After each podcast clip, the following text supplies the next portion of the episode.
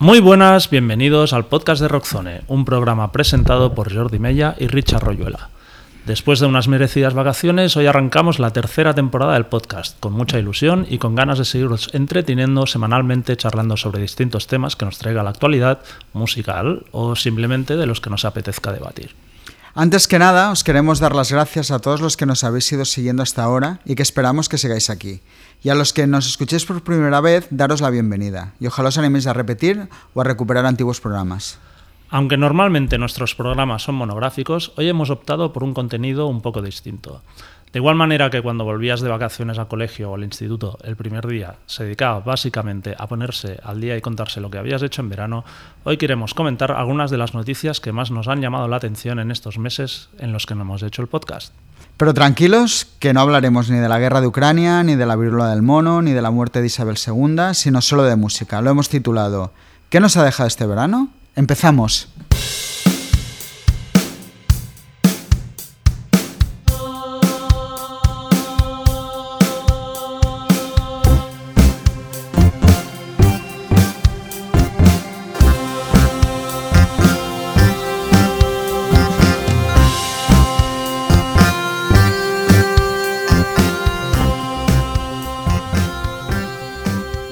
Para charlar sobre las noticias del verano, hoy hemos invitado a tres buenos amigos de la casa y que ya han participado en el podcast en las otras temporadas. En primer lugar, tenemos a Joan S. Luna, redactor jefe de Mundo Sonoro. Hola, Joan. Hola, ¿qué tal? ¿Cómo estamos? Para hablar de muchos temas hoy, creo. Sí, sí, sí. También tenemos a Jorge Vilella, vocalista de Virgen y jefe de producto de Rock FM. Hola, Jorge. Hola, chicos, un placer otra vez repetir. Muy bien. Y por último tenemos a Roger Estrada, colaborador de Ruta 66. Hola, Roger. Hola, ¿qué tal? Muy bien. Pues nada, muchas gracias a todos eh, por estar en este arranque de temporada. Y antes de meternos en materia, nos gustaría saber cuál es el disco que ha salido este verano que, a mí que más habéis escuchado, que más os ha gustado.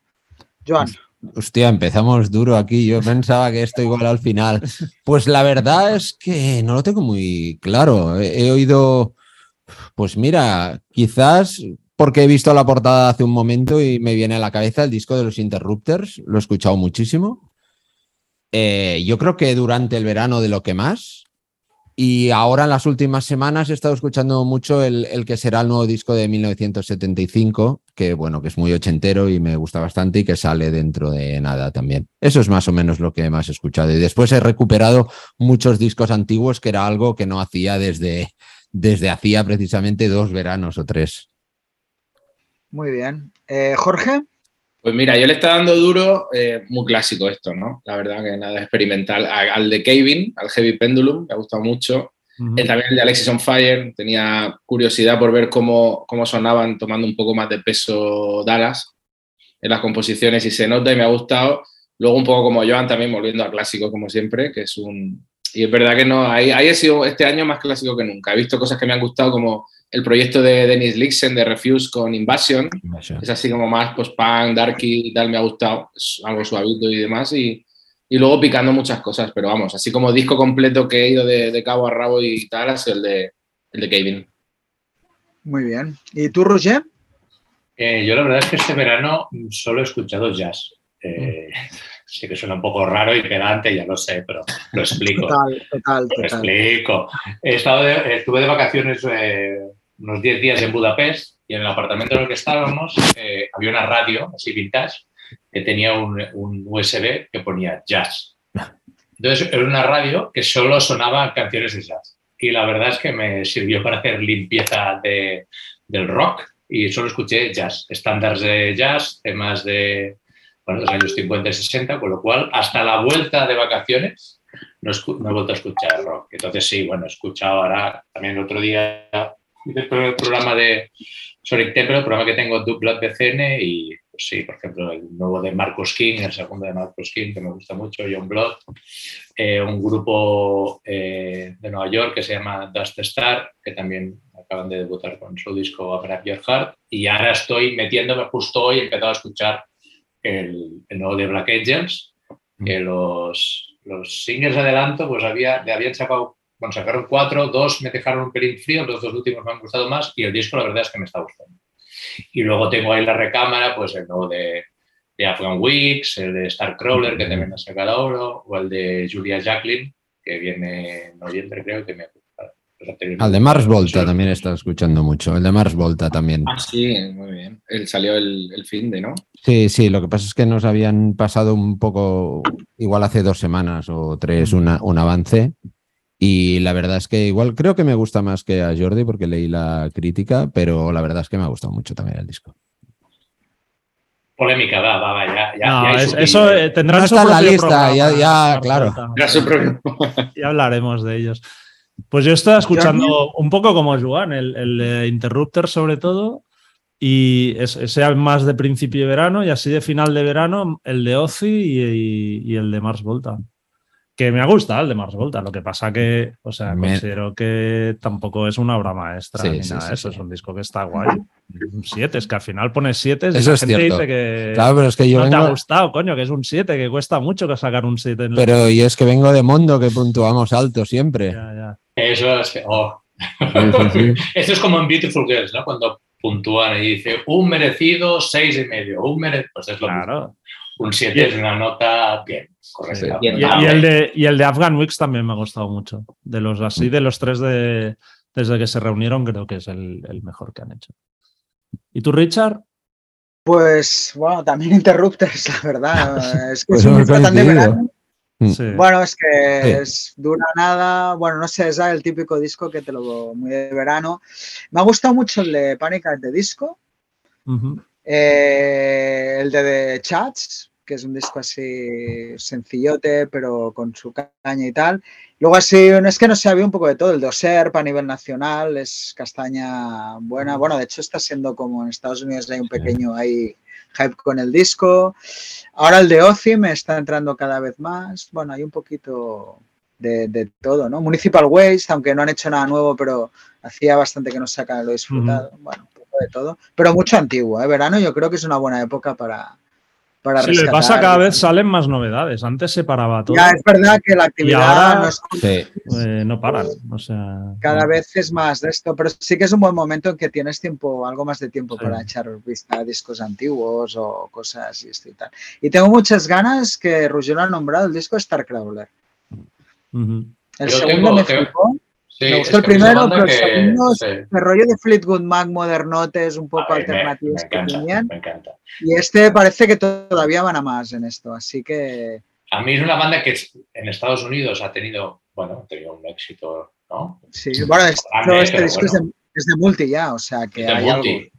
Pero aquí no han acabado, o en Europa, bueno, en Inglaterra, pero no es un grupo que haya acabado de calar aquí. No, no sé si porque lo que hacen es muy, ¿no? Ese rollo setentero, eh, glitter, un poco macarra. sí que es verdad que, por ejemplo, lo que dices, ¿no? El último disco tenía canciones como No More Pennies, que era un, medio tiempo rollo Flip Man. No sé, a mí es un grupo que me, que me gusta me gusta mucho. Y veremos qué tal. Discos, ¿eh?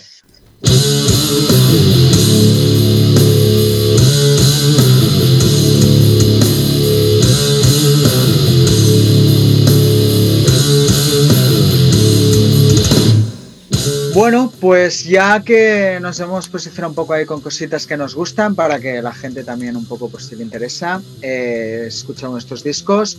El primer asunto que queríamos tratar es la reunión de Pantera. El 14 de julio se hizo oficial que Phil Anselmo y Rex Brown volverían a girar juntos utilizando el nombre de la banda y que Zach y Charlie Belante de Anthrax eh, serían los encargados de sustituir a los fallecidos hermanos Abbott. En un principio se dijo que empezarían a girar en 2023, pero en agosto ya se han confirmado los primeros festivales en Colombia, Chile, Brasil para este mismo año, en diciembre. ¿Qué os parece que haya resucitado el nombre de Pantera y qué os parecen los músicos que, han escogido? Seguiremos el mismo orden, va. Joan. Pues no lo tengo muy claro. A ver, yo creo que obviamente eh, cualquier persona que haya estado en un grupo importante tiene todo el derecho a recuperarlo cuando quiera. Eh, yo creo que en este caso se ve demasiado pillado por los pelos, que Phil Anselmo ha visto que, ahora mismo es una de las pocas cosas que puede hacer que realmente le den dinero de alguna forma. En cuanto a los miembros que han elegido, hombre, yo creo que Charlie Benante lo veo perfecto. Y Zach Wild, no sé decirte, es, un, es obviamente un gran guitarrista de grandes riffs, digamos, pero no sé si me esperaría igual a alguien que venga más del trash que, que Wild, pero yo creo que puede encajar bien. Lo que pasa es que quizás, no sé, quizás tendrá un espíritu diferente del el sonido, digo, ¿eh? del que tenían originalmente Pantera. No sé decirte porque la verdad es que no me lo he planteado de una forma muy seria. Ya, bueno. ¿Tú, Jorge, cómo ves esta reunión y los, y los sustitutos? Un poco también sentimientos encontrados. A mí Pantera es una de mis bandas de cabecera de la adolescencia y de, siempre. Y, pero es verdad que eh, coincido con Joan en que hay que sacar dinero, porque al final creo que son muchos años de Phil Anselmo haciendo lo que quiere, el rollo Sabbath pesado con Down, el rollo más punky, Costra Krusty, que también le flipa con, con Super Joint Ritual y, demás. Entonces, al final es, es, algo de dinero. Para mi gusto, un poco tarde, porque creo que debía haber aprovechado que aún estaba el, el, el hermano batería en activo, Vini para, para, poder haber revivido y tal. Y lo de los sustitutos, Charlie OK, porque claro, es un batera bueno, versátil, lo va a dar. Y Zach Wild entiendo que al final es un, pues es al final en este mundo sureño, sureño del metal eh, una figura muy importante, un, un tocón también, porque un tocón, o sea, recuerdo la última vez con Ozzy Osbourne y es que además el tío lo toca. Y, sí, o sea, es que al final es esa, creo que es un hijo de, de Dimebag al final el, rollo sureño metalero de la manera de los riffs afilados que hacía, que Dimebag Darrell creo que tiene con el, con el su espíritu sin ser yo un gran seguidor ni un gran entendido en Zack Wild. ¿eh? Que es verdad que me pasa algo curioso porque todo lo que continuó con Pantera, no sé si os pasa a vosotros, o sea, lo que Pantera inició a nivel de mezclar el, sabor sureño con metal y demás, eh, luego no, no, me, no me entusiasman otras bandas que hacen sonido similar, no sé si porque lo veo como sucedáneos, tipo Lamb of God, que son buenísimos, o sea, objetivamente buenos, pero no me emocionan como Pantera.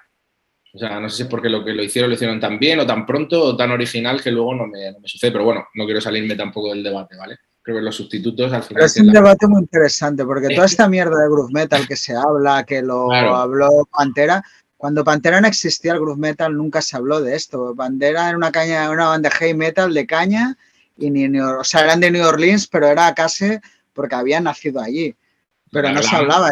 Entonces, de golpe aparece esto que se llama groove metal, que, bueno, yo que sé, tiene sus pero, pero es que no, no veo una influencia real. Yo creo que es una y además ellos hacían bandera de eso. O sea, hacían bandera de que eran sureños, pero no a nivel musical, sino a nivel de, procedencia. Eso es. Una banda que su discurso iba radicalizándose en cada disco, iba más. Entonces, bueno, creo que aquí el legado este está mal entendido de, Pantera, ¿no? Es como lo de Fade No More y el Nu Metal, ¿no? Un poco que Quizás por eso he dicho lo del guitarrista, lo del sonido. Pero sí, bueno. Eh, no sé, bueno, Roger, ¿tú tienes algo? ¿Eres fan de Pantera o...? Yo es que voy a optar por un pasapalabra, porque no es un grupo que yo haya... O sea, he escuchado los discos de los 90, pero no es un grupo ni un estilo que a mí me haya marcado y para para soltar obviedades o lugares comunes, creo que vosotros, eh, Jordi y Richard, podéis aportar mucho más a los. Desde luego no hacen jazz. Eso... Eh, ahora ya, o sea, ahora yo ya, como he dicho lo del jazz, ya. No, pero, es que pasa. Podrías haber avisado, ¿no? Antes cuando, te propuse. No, cuando veis pasar los temas para hablar, he dicho, bueno, este mm, Pantera no me ha interesado, que a lo mejor lo tratamos, no sé, pelucas Joe Lynn Turner, básicamente porque me ha, llamado, la atención el momento peluca, porque evidentemente Joe Lynn Turner tampoco sé quién es, por lo ah. cual son dos temas, pero el concepto, el concepto peluca me interesa, por lo cual mm, Phil a lo mejor necesita peluca, pero no puedo, no puedo aportar. Yo lo, que sí que estoy de acuerdo un poco con lo que ha dicho Jorge es lo que, quizás sí que es un poco tarde. Yo creo que precisamente esta reunión es porque Phil Anselmo podrá hacer lo que le da la gana absolutamente con el nombre, que toquen donde haga falta, que toquen con quien haga falta y no tendrá que dar como explicaciones. es que es evidente. O sea, yo creo que los eh, Vini estaría bueno, a ver qué dice Jordi y luego. Yo creo que Vini estaría, ¿cómo se dice?, revolviéndose en la tumba si era eso. Porque toda la vida eh, fue contrario a cualquier mínimo acercamiento. O sea, es más, se había acercado Anselmo a la viuda de, de Dimebag y él seguía en sus 13 de tal. O sea, yo creo que hay un tema. Bueno, no sé, Jordi, ¿tú qué opinas? bueno, yo creo que es, es pura necesidad. Seguramente las viudas, herederos y tal van viendo como la cuenta corriente va menguando porque al final los royalties que pudieran generar, pues si el grupo no está activo, van disminuyendo y habrán dado luz verde, decir, bueno, pues al menos el nombre vuelve a estar ahí, se volverá a vender merchandise, supongo que sacarán un grandes éxitos, un directo de esta gira, todo, todo eso. Para mí llega tarde, sobre todo porque Anselmo creo que, que no es el que era, y además también lo hemos visto como con haciendo ya repertorio de Pantera, ¿no? Igual si durante todo este tiempo nunca hubiéramos podido escuchar esos temas en directo, eh, podría ser como mucho más atractivo. Y entonces, bueno, yo creo que hay el morbo, que yo creo que lo harán relativamente bien, pero es una reunión que eso, que, llega tarde, básicamente.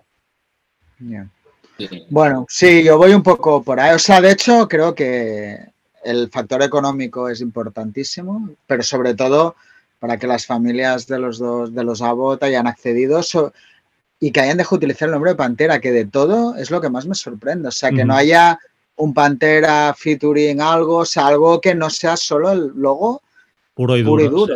Lo cual se llaman Pantera y creo que ahí bueno, creo que ahí hay un pequeño, no cuesta nada buscarle algún pequeño, aunque sea algo de Pantera a lo grande, pero un pequeño subtítulo. Y esto creo que es porque las familias de ellos, lo que digo, Vini yo creo que estaría, bueno, tirándose de los pelos ahora mismo si viera que están llamando Pantera un grupo con, con Phil Anselmo tal. Pero bueno, yo creo que, bueno, tarde sí, pero es que hay una necesidad tan grande de bandas que, porque luego volvemos a lo mismo. Yo, el nombre solo de Pantera veríamos hasta qué punto funciona esta gira si tuvieran que ir ellos de hacer una gira de headliners, ¿no? Otra cosa es que a nivel de festival es un nombre que va a funcionar. Creo que Charlie Benante está muy bien escogido y Zach Wild por algún motivo siempre se hablaba como el sustituto si un día pasaba, pero creo que Zach Wild es un poco pesado. O sea, lo hemos visto con Ozzy, tal, y a mí me da un poco de, de miedo. Creo que un tío como Kerry King. Hubiera encajado mucho mejor. Que también no sé si habéis oído esto, que el otro día me dijeron que hay rumores de que va a ser el cantante del proyecto de Kerry King Anselmo. Pues no, había oído nada de, esto. Pues me digo, bueno, parece que hay, que de hecho Kerry King no ha hecho nada aún de esto y parece que tiene un poco que ver con, con esto, ¿no? De, de, que, bueno, que me parecería una jugada buena, ¿eh? En el fondo, una banda lo sí, pero de nuevo el timing mal hecho, porque si van a girar Pantera y sacan King con Phil Anselmo cantantes, en plan. Bueno. yo creo que esperarán, eh, no lo sé. O sea, a mí me sorprendió, pero luego dije, hostia, pues no lo veo mal jugado, ¿no? Pero, de todas maneras, lo, van a, ¿eh? Lo van a, lo van a meter, digo yo que si cogen a Zaguay le dejarán, le soltarán un poco para los solos, pero al final tendrá que tocar lo que tiene que tocar, ¿no? Sí, sí, pero bueno, no sé, a mí conocí y me cargó un poco esta última gira, lo veo demasiado plomizo, ¿no? No sé cómo explicarlo. Pero es un gran guitarra y lo clavará y lo hará de puta madre. Y esto. Tampoco estoy muy excitado en verlo. Mira que soy muy fan de Pantera, me encantan sus discos mucho, pero creo que está todo mal hecho, pienso pero como ha dicho Joan, creo que todo el mundo siempre he defendido que cada uno con su legado puede hacer lo que quiera y esto nunca lo criticaré, me parece muy correcto. Me guste o no, nunca Far Beyond Driven dejará de ser un disco que me guste porque hayan hecho mejor o peor la reunión, ¿no? como cualquier otra reunión. Así que, bueno, será interesante ver, ver un poco lo que pasa con, con... Veremos en diciembre cuando empiecen a tocar. Exacto.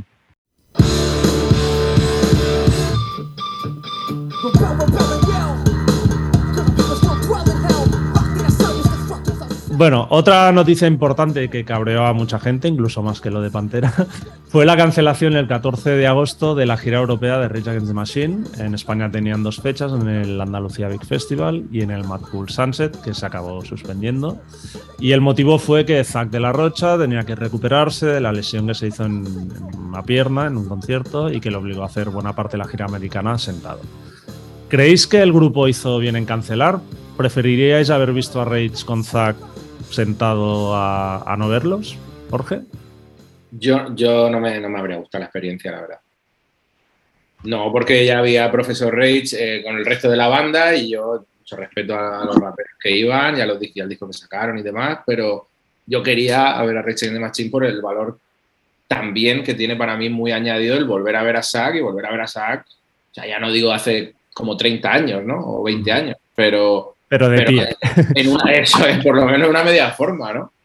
Que, joder, yo recuerdo ir a ver a, Axel supliendo a, Brian Johnson, a Lipoa por el momento friki de, joder, quiero ser de los primeros y no me cuadraba entre semana. Digo, joder, es que este momento lo, lo, quiero ver, ¿no? Y encima luego el otro estaba también, también sentado, que digo, bueno, ¿sabes? A esta historia se le ha añadido que encima se ha, se ha lesionado. Y una impotencia, aunque el tío lo clavó. Axel, la verdad que con los ACDC ahí supliendo lo clavó. Pero me sentía como, joder, estas canciones, lo que pasa es que tienes, sí, en este caso en concreto tienes a un, a un Angus que sigue siendo eléctrico, el hombre con sesenta y tantos años y, bueno, algo te suple, ¿no? Más allá de toda esta historia. Pero, joder, Richie de Machine, a priori con todas estas noticias se me hacía muy duro. ¿eh? Se me hacía muy duro. Roger. Hombre, a ver, yo, yo entiendo la cancelación. Es decir, entiendo que los, los conciertos que ya tenían apalabrados y ya la gira americana, era evidente que tenían que cumplirlos con de la Rocha sentado, pero entiendo que también necesitaba recuperarse y que es lógico que cancelen. Aquí hay ya dos derivadas, es decir, una es, que es, puedes abrir una beta que los sustitutos que se buscaron según qué sitios a eh, the Machine, o sea, en el, en el Mad Cool Sunset, que yo entiendo que intentan suplir eh, pues un cabeza cartel con otras bandas para que actúen, pero ya vimos que eh, generó un poco de animaversión y tal, sobre todo por Zetangana, que mucha gente le descolocaba. En cualquier caso, yo entiendo que Rage Against the Machine, claro, yo cuando los he visto, parte esencial de su show es la intensidad, los saltos de, de, Rocha. También los, los vídeos que he visto de los, los, conciertos que hicieron por Estados Unidos, al público, evidentemente parecía darle igual en cuanto a la experiencia comunal de oír esas canciones, el resto de la banda, la energía, una banda que hacía una década que no veían, o no sé cuántos años, pero claro, un concierto en condiciones de Rage Against the Machine, que yo creo que los pueden seguir dando, aunque se lesionase en el segundo concierto eh, lo pueden seguir dando. Yo entiendo que hayan querido cancelar y más adelante o cuando se recupere poder hacer más que en condiciones, pero yo creo que esa banda, ellos como músicos, su discurso y, su música sigue siendo quizá eh, igual o más válida, más no, pero con, la misma intensidad y la misma capacidad de agitar a, a público de entonces nostálgico y chavales de ahora como en 1992. Yo creo que sí, entonces creo que la experiencia de Rage Machine es mejor vivirla con la banda en plenas facultades. Juan. Yo creo que si, a ver, si Zack de la Rocha hubiera estado él dispuesto, si hubiera podido hacer esa gira aunque fuera sentado por Europa, yo creo que lo hubiera hecho. Es una persona que ha demostrado a lo largo de todo este tiempo que tiene mucha coherencia, que es una persona que tiene la cabeza muy clara y sabe por qué hace las cosas y cuando hay retorno está claro por qué, por qué lo hay. Si él tenía muy claro que no podía continuar por problemas, por los problemas de la, de la pierna, me parece perfecto. Creo que es una buena decisión. Yo creo que para mí eh, no tendría sentido ver a, a Against the Machine como Race Against the Machine con otro vocalista. No tendría lo mismo, por lo que ha dicho Jorge, ya hemos visto Professor of Rage de algún, de algún modo. Eh, y después, en cuanto a lo de las sustituciones, yo creo que que el Mad Cool Sunset se suspendiera lo veo lógico. Y en el Andalucía Big Festival hay que tener en cuenta que había otros cabezas de cartel importantes. Entonces se suplió, supongo, no es tan fácil encontrar un artista del nivel de Against the Machine. Yo creo que lo intentaron suplir un poco como, como pudieron, pero hay que tener en cuenta que al ser varios días, pues claro, estaban Muse, por ejemplo, de cabezas de cartel, entonces no es lo mismo, pero obviamente el Mad Cool Sunset no tenía ningún sentido sin Race Against the Machine. Richard. Bueno, yo creo que hicieron mal. Creo que lo que no tiene sentido, pienso que es muy feo cara a los fans. No olvidemos que Rage the Machine es que toque. Nosotros somos de grandes ciudades y parece que los grupos vienen a nuestra casa, ¿no? Pero para bandas así, mucha gente que se mueve, o sea, realmente se tendría que pensar más en todo lo que supone una cancelación. Creo que está mal que suspenda una gira y tres días después tú te hagas tus Madison Square Garden, ¿sabes? Como si tal. Y yo lo que creo, lo tengo clarísimo, que es algo que hemos visto este verano y que saldrá. Los grupos americanos les ha acojonado girar por Europa. O sea, no me, y creo que todo el montante que se vieron o tal no quisieron venir, o sea, lo tengo. Y entonces con, la excusa de que Zack de la Rocha, o excusa, o la realidad de que no estaba bien. Quiero decir, era una gira aparte como de 15 conciertos. No hablamos de que es que tienes que hacer 60, ¿no? Eh, separados. Zack de la Rocha se puede pagar o Rage the Machine el mejor médico para que vaya con él de gira en caso de que haya problemas. Quiero decir que creo que vamos a hablar de esto ahora, ¿no? De hecho, que me parece que se ha abierto la veda a las cancelaciones aquí y se piensa muy poco en el tío que va de la otra punta de España, en este caso, paga un billete, paga una entrada, aunque la entrada te la devuelven, pero mucha gente se ha comido sus entradas, tal, y creo que los grupos cada vez parece que tienen menos responsabilidad respecto a esto, ¿no? O sea, pero tú creo... que, no, que, no, que no, que la gira se vieron como que, que no les iba a ser rentable la gira. No, no, la gira sí que les lleva a ser rentable, pero sí que es verdad que hemos vivido este verano, vivimos en julio muchos episodios de lo de Wizard, lo de Core, las logísticas eran muy complicadas y creo que la banda no se sintió en un momento dado a gusto viniendo a Europa con todo lo que supone. En el momento que tomaron esa decisión, todas esas historias de cancelaciones estaban muy frescas, ¿no? Y yo creo que la banda, el tío chungo, tal, se crearon más cosas. Estoy convencido que en una situación normal, de prepandemia donde, donde todo hubiera funcionado como siempre, estos bolos se hubieran hecho seguros con Zack de la Rocha. Cojo. Vimos lo de Axel Rose, es que es el ejemplo. ¿Sabes? Y fueron bolos bueno Que no hubiera sido lo mismo, pero tú lo has dicho, Rush. al final la gente hubiera disfrutado la experiencia y, creo que, que, ahí el grupo ha patinado y creo que estamos en un terreno muy peligroso de que empezamos a cancelar, y aquí, pues bueno, la gente va a dejar de ser, lo va a pensar mucho a la hora de viajar, ¿no?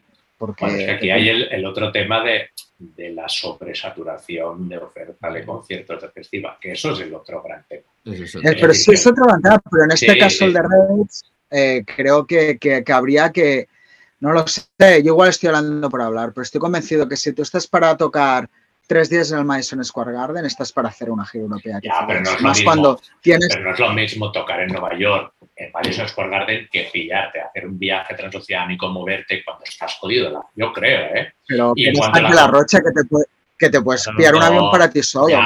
pero yo no es como nosotros, ¿eh? buscando ahí la mejor oferta para irte a Nueva York.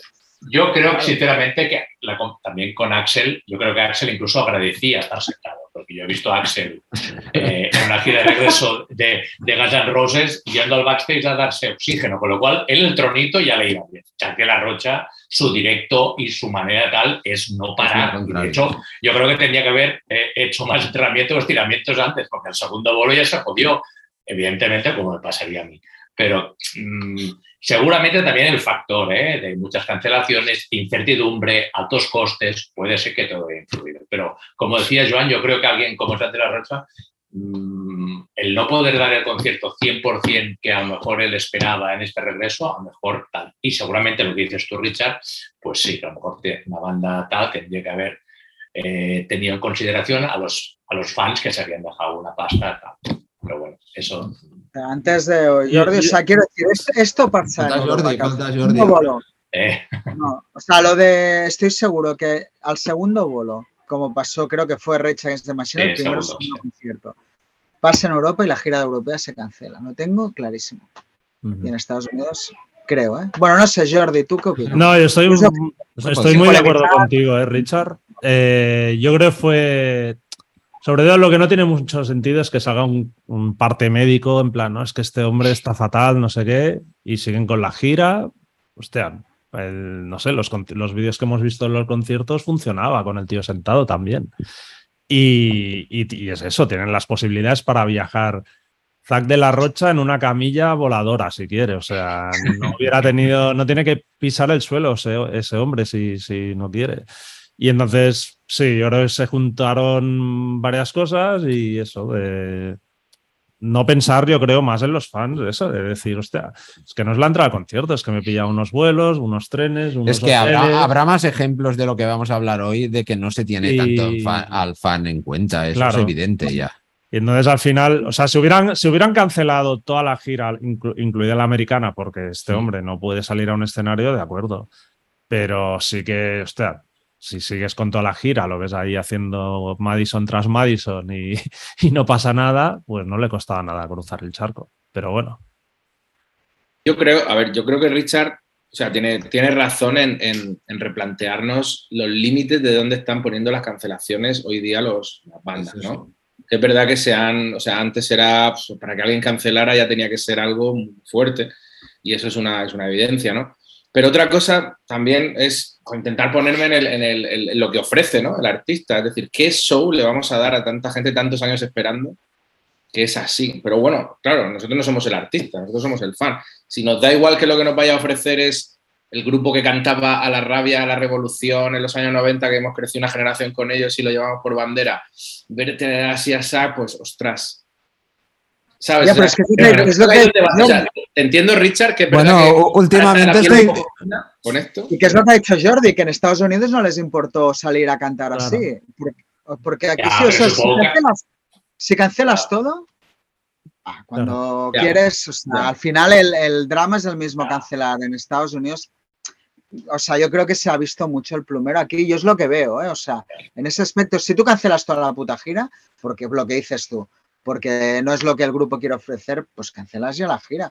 Pero en Estados Unidos te da igual no ser lo que tú quieres ser, pero Europa te importa. Ya, es que dieron, es que dieron varios, es cierto. que no era uno que, como este no podemos hacer nada, es que era otro y otro. y, otro, y Toda la gira, es verdad que eso, jolín, claro. Bueno, pero tampoco entiendo que no es todo nada. Es decir, es una putada para ellos, pero claro, hay un promo, creo que era Life Nation, ¿no? A nivel global, quien llevaba la gira, pues oye, pues entre, entre perder 200 y ganar 50, pues ganamos. Claro, yo pienso ¿eh? que también hay una parte ahí de, mira, hay una serie de fechas, las hacemos y toda la logística que implica a nivel de equipo, desplazarnos, hoteles fuera, eh, pasaportes, movidas, tal, pues oye, sí, es una putada, perdemos eso, pero al menos nos aseguramos nuestro público más directo, si es así, el americano, pues que, mira, tal, nosotros, yo también me pruebo, pruebo a ver, yo también me he lesionado, a ver si voy mejorando un poco. No creo que el día que se lesione diga, hostia, no, ya cancelo todo, no, tiene que ir viendo cómo se va sintiendo, tal,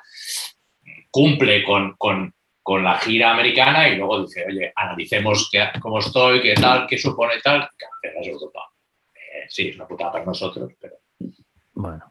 Bueno, lo que está claro, un poco siguiendo con el tema de cancelaciones, ¿no? Y es algo que en el último programa ya lo hablamos, ¿no? De la segunda temporada que se ha perdido el miedo a cancelar, ¿no? El miedo a cancelar, el miedo también por otro lado a que las bandas te vengan, hoy no vengo el guitarra este y me sustituye otro, sobre todo en bandas americanas de nuevo, ¿no? Por, por motivos también siempre muy poco claros, ¿no? Y que es evidente. Deftones, por ejemplo. ¿Eh? Deftones, por ejemplo. Está, Lamb of God ahora están también con un sustituto. Bueno, es todo una constante, ¿no? Quiero decir que antes eh, cancelar una banda era, era como la ultimísima opción y que un músico no saliera de gira era también como una cosa de, fuerza mayor de verdad, ¿no? Entonces ahora esto parece que, ya no. que la pandemia nos ha cambiado a todos. Claro, no, pero eso es verdad. O sea, es, cierto que Stephen Carpenter, Carpenter creo que en concreto fue por miedo a porque no se vacunó o era, no, no, lo sé bien la historia, pero me suena que era por algo del miedo al COVID, de verdad. Que como este rap pensaba que no llegaría a Europa nunca, igual.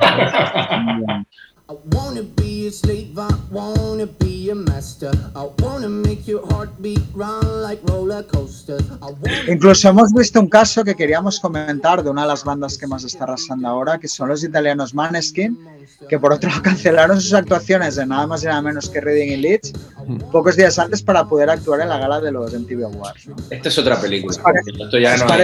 es otra película, pero que también, pues. Sí, no, no, es, una decisión acertada, Roger, que creo que debes de ser un gran fan de Maneskin. No, pues, no, pues mira, os voy a decir, cuando surgieron Maneskin, como venían, o al menos como lo recibí yo, eh, como una banda participante en Eurovisión, pues yo estaba un poco suspicaz, ¿no? De decir, bueno, una banda que va del rollo rockero, que intenta que, bueno, luego los escuché y bueno, hablándolo también con mi mujer, que ella es muy, le gustan más que a mí, y toda la estética y lo que recuerdan de los años 70 y ese, pues decía, oye, pues también está bien que haya público de ese tipo de concursos, un público joven que se ha expuesto a cierta idea del rock and roll a través de esta banda. Bueno, no me parece mal.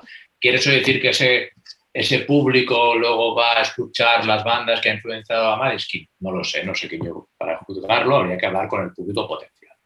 En cuanto a la cancelación de la gira, claro, eh, los, los, premios en TV tienen una difusión eh, mundial y genera mucho contenido audiovisual, ¿no? Y, y Maneskin son un grupo mm, de la generación de los chavales que miran las cosas, eh, que miran, buscan y se impactan a través de las redes sociales, de vídeos, de stories, de reels, todo esto. Es una oportunidad de entrar en, un evento planetario en el que tienen, eh, tienen una capacidad de impacto mm, y a lo mejor también ponen la balanza, ¿no? ¿Qué significa una gira y cuál es el impacto que podremos tener si nosotros nos movemos y tenemos nuestro hueco en los MTV Music Awards? Y también, no sé si eh, aquí es otro tema, ¿eh? si es una cosa casual o buscada. Luego hay una polémica si la bajista en la actuación se le cae el vestido y se le ve un pecho y se genera un ruido, como en la gala de Eurovisión, si el otro se agachaba y se metía una raya. ¿Os acordáis? Es un grupo que también le gusta estar en esos, en esos fregados. Eh, yo creo que están muy bien asesorados. Mí musicalmente si no estuviera, o sea, si es una banda que no surgiera de toda la parte de Eurovisión y tal, es una banda que lo que hace me tiene que gustar porque musicalmente, estéticamente, de actitud y tal, conecta con muchas cosas que me gustan. Con lo cual, entonces, ahora, al hilo de que comentabas de cancelar una gira y tal, pues bueno, se pierde la oportunidad que los fans puedan ver al grupo directo, pero yo creo que debe ser algo eh, circunstancial de ese evento planetario que les habrá dado contenido para llegar a sus fans de todo el mundo a través de las redes sociales y que entiendo que harán una gira en condiciones cuando, cuando puedan. Entonces, no soy fan de Maneskin. Pero has hablado dos minutos de Maneskin. no, porque, no, porque es un fenómeno que creo que eh, también es un fenómeno que es juguetón con la peña que somos, nos gusta el rock y el rock clásico y tal, y que vienen de Eurovisión, que en principio tiene que ser la peste y seguramente lo es, y bueno, seguramente te, te, ponen un poco ante el espejo de los prejuicios de cada uno, de lo que realmente aporta la banda y lo que dice la banda, y de toda la mercadotecnia que los rodea y qué pueden aportar y qué no. Entonces, ellos son muy listos y juegan muy bien con eso y juegan con códigos de bandas que nos gustaban en los 70 que jugaban a lo mismo, a provocar, a las declaraciones, las imágenes. Entonces, bueno, pues, eh, en ese sentido me interesan más de lo que me interesaban cuando los vi por primera vez. En cierta manera estoy de acuerdo con lo que dice Rouget. Yo creo que está bien que existan bandas como Maneskin. Lo que no tengo tan claro, que eso también se lo ha preguntado Rouget, es que yo no tengo tan claro que, mucha gente joven a la que le gusta Maneskin vayan a ir directamente a escuchar otras bandas de rock. La gente que conozco yo más joven que, que es fan de Maneskin es igual de fan de Maneskin que de, yo qué sé, que de Coldplay, por ejemplo, que hablaremos después. Y en cuanto a la respuesta de la pregunta, si, nos si me parece una decisión acertada, eh, yo creo que quizás para ellos sí, porque otra cosa es que esté de acuerdo, pero yo creo que para ellos puede ser acertada por lo que ha dicho Rouget y porque tengo muy claro que si los festivales de Reading Leeds no la han liado es porque muy posiblemente ya haya una gira cerrada para fechas relativamente próximas en las que reunirán a mucha más gente por sí solos de lo que hubieran, del público que hubiera ido posiblemente a, verlos y pagando por, pagando exclusivamente por, por su entrada. Jorge.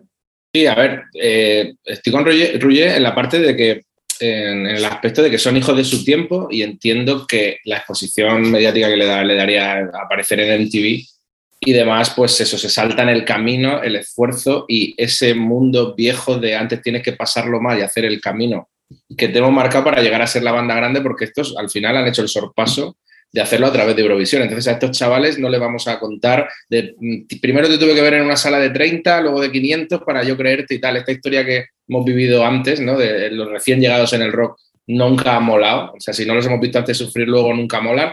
Creo que es, marca un antes y un después. ¿eh? Esto es un grupo, sí, con sabor retro, de la, o sea, un poco de la, de la generación que venimos, pero de los nuevos tiempos, que no les importa decir, oye, me salto esto, que estos son templos sagrados, de saltarse leads y, reading para, vamos, yo me, uh, me, da como, me da como calambre decir, joder, han hecho eso por MTV, o sea, en nuestra época le habrían hecho una cruz así. Y ahora es como, bueno, son hijos de su tiempo, es verdad que esto les da, pues lo que ahora son, sí, no son redes, pero es, ellos lo ven más fácil, ¿no? No lo sé, no sé cómo lo habrán valorado, si es decisión del management, si es de ellos, que es verdad que parece que sí profesan rollo eh, de hacer las cosas de un poco... Yo es que creo que, de alguna manera no hace tanto vivimos un ejemplo parecido con, uno de los artistas que, antes ha citado, Ruge, que era Zetangana, que Zetangana inicialmente estaba anunciado en el cartel de Primavera Sound. Suspendió Primavera Sound, anunció todas las fechas de su gira y posteriormente anunció Sonar. Entonces son, son un tipo de jugadas que depende de muchas cosas. Depende de si te piden exclusividad. No puedes hacer ningún otro concierto si tocas aquí, etcétera, etcétera. A veces hay, hay tantos aspectos que no llegamos a conocer de estos asuntos que, que se nos escapan y igual está bien jugado, no lo sé. Sí, sí. También. Eh, pues yo, precisamente, si no me gustan demasiado Maneskin es por cosas como esta. Porque, o sea, considero que una banda que va de rockera, pues se demuestra el camino se hace andando, ¿no? Entonces, saltarte eso, dos templos como Reading Elites, por ir a la gala MTV, a menos que realmente hubiera una amenaza MTV en plan, o venís a tocar, que igual ha pasado, ¿eh? No lo sabemos. Es posible. De, o venís a tocar, o os dejamos de apoyar, o yo qué sé, las consecuencias que pueda haber en este tipo de corporaciones. Pero si ellos han estado de acuerdo en plan, preferimos hacer una gala que tocar en dos festivales, pues no, no me parece acorde con lo que en teoría están vendiendo. Es cierto. pero eso pasa con muchos grupos. O sea, esto pasa entonces con la mayoría de grupos independientes que en lugar de hacer una gira de 10 fechas por España, tocan un festival y cobran tres veces más. Nos cargamos a todos los festivales que no, no, es que claro, esto es el booker o mi manager que no, no, tío. Si tú eres una, ya, pero si eres una banda de Iowa que ha sacado un disco, te dicen, no, ¿qué quieres cobrar? Eh, ¿10.000 o hacerte Tomelloso, el Mojo de Tarragona? No, pues es, que, ¿por qué a, Maneskin se le critica y a la mayoría de bandas independientes que hace 20 años hacían giras, se pateaban toda España? Ahora solo van Barcelona, Madrid, pero se van. entiendo que en eso hay una cuestión casi de supervivencia económica en muchos casos. En el caso de Maneskin, no. O sea, es priorizar exposición mediática o dar dos conciertos en dos de los festivales mm, que te pueden consagrar realmente como una banda de rock. Y al final, o sea, es, cierto que el aparecer en MTV en la gala habrá generado contenido en redes pero tocar en un festival también. O sea, tienes ahí 60.000 tíos filmando con su móvil y si eres... O sea, de hecho yo lo hablaba con, con algún periodista inglés que decía, es que lo tenían todo para ser el grupo hmm. revelación de este año en, en Reading y Leeds. O sea, la gente estaba con muchas, muchas ganas de, verlos. Pero yo creo que lo que dice Joan, que, que vendrán. vendrán. Sí, sí, sí, La doble jugada. Ganarán más pasta porque venderán las entradas a 50 pavos a 50 libras, será toda la atención para ellos y ya habrán estado en MTV, que ha habido la polémica, que no sé qué. bueno, Sí, al final hay, una cosa que se llama principios. Sí, sí, creo que y también bueno, como decía Groucho Marx, estos son mis principios y si no tengo otros, con lo cual. Sí, sí, brevemente y por zanjar, porque no me quiero quedar con, con, eso dentro, pero creo que también lo apuntaba Joan. Es que hay tanto que puede haber detrás de la decisión, yo no sé el manager o el equipo de marketing que lleven detrás y tal, también son tan jóvenes como yo que no valoren esto, porque es que a la larga, o sea, el echarte esos dos puntales, si lo que, lo que tú quieres hacer es llegar a ser algo creíble y tener una carrera guay en el, rock, vamos, y buena, es que no te puedes saltar eso. Pero, pero claro, hay que ver qué hay detrás de la decisión, como decía Joan, quién hay detrás. Marketing, un manager que igual tiene la misma edad que ellos y lo valora en ese punto y se salta ya de, ya no me van a echar del rock como hace 20 años si hacías esto, ¿no? Que te echaban literalmente, de, hecho, del rock. es esta historia. Yo una cosa, lo que creo que, bueno, son decisiones de management que estás seguro que todo el mundo saldrá ganando, porque igual al revés, el año que viene van a Reading Elites siendo mucho más grandes y llevando mucha más gente y esto. Y segunda, la pregunta no es si los fans de Maneskin van a escuchar las bandas que les influencian a Maneskin. Para mí la pregunta es, ¿cuánta gente va a empezar a escuchar rock por Maneskin? Que creo que ahí es donde está, ¿no? Entonces, creo que eso es súper importante, que haya bandas que un chaval joven se pueda sentir identificado con, con, una banda joven y a partir de ahí ellos ya seguirán el camino de seguir escuchando bandas de rock o no. Pero creo que en esto han hecho un papel, están haciendo un papel fundamental. Es la banda mainstream joven de rock y ahora. Y eso creo que, es un valor. Y Roger ha hecho un discurso muy bueno. Estoy convencido que nosotros con 20 años nos aparece una banda como Maneskin y, hubiéramos flipado. por el look, por todo, todo lo que hacen. Pero bueno, eso ya sería otra, otra discusión.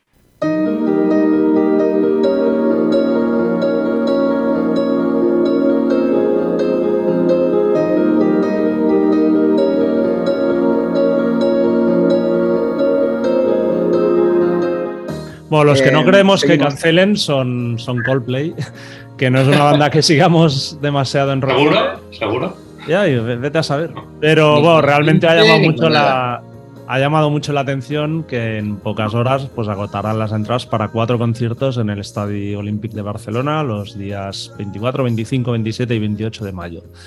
Y por lo que nos han dicho, había demanda incluso para llenar algunos estadios más. Eh, ¿Entendéis este fenómeno que se ha creado ahora mismo con, con Coldplay? ¿Y creéis que hay otro artista o banda que podría conseguir algo parecido? Joan. A ver, yo, yo es que ya cuando vi que en Argentina habían vendido 600.000 entradas hacía pocos meses, bueno, que los conciertos son a posteriori, pero ya me quedé flipando. Entonces empecé a pensar, bueno, a ver cuántos hacen en Barcelona. Sí que nos habían comentado que iban a hacer varios. Eh, que, llegaran a vender los dos primeros tan rápido me parece lógico también porque ya había, habían tocado antes en el estadio.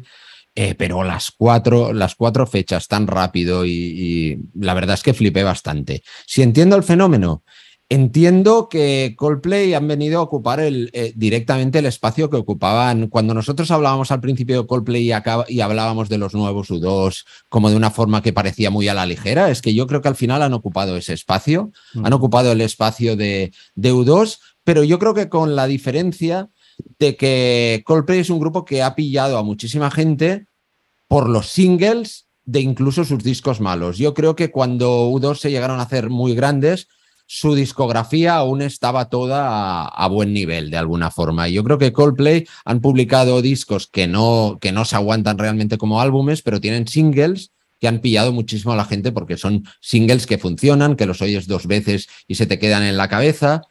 Y yo creo que con eso han pillado el tipo de público que el grupo que tiene ahora como gran grupo histórico que va a ver a sitios, a grandes recintos, son Coldplay, no son otro. Y creo que no, que no hay otro artista que ahora pueda ocupar ese lugar. Jorge. Sí, a ver, es, es un poco, no sé, no sé lo que han debido hacer en los últimos años para que crezca tan exponencialmente, ¿no? Porque es verdad que para uno o dos, bien, pero para cuatro, cuatro estadios olímpicos me parece que, no sé, en pandemia se ha vuelto loca la gente o el documental ayudó a popularizar. Eso es cierto porque, es verdad que cuando salió, pero, joder, tampoco creo que el documental este que sacaron de, la historia vaya a meter un chute así, no sé, algo ha debido pasar y, sí, es verdad que cuando se perdió la, la calidad, en eso estoy de acuerdo con Joan. O sea, yo creo que se perdió la calidad, yo perdí también un poco la, la pista con el Milo Siloto este y, y es verdad que, al final te van sonando singles que ya, perdí, es verdad, perdí un poco la pista. No te puedo decir el, el por qué y no te puedo decir quién pudiera llenar algo así porque creo que los mismos sudos. No sé si darían para más de dos, tres estadios olímpicos. No, yo creo que no. No.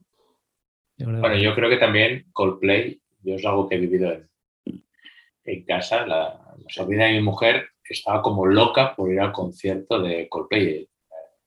Es joven, es un adolescente. Y es un grupo que dices, ostras, pues si su gran discografía es de, ¿no? de hace 15 años.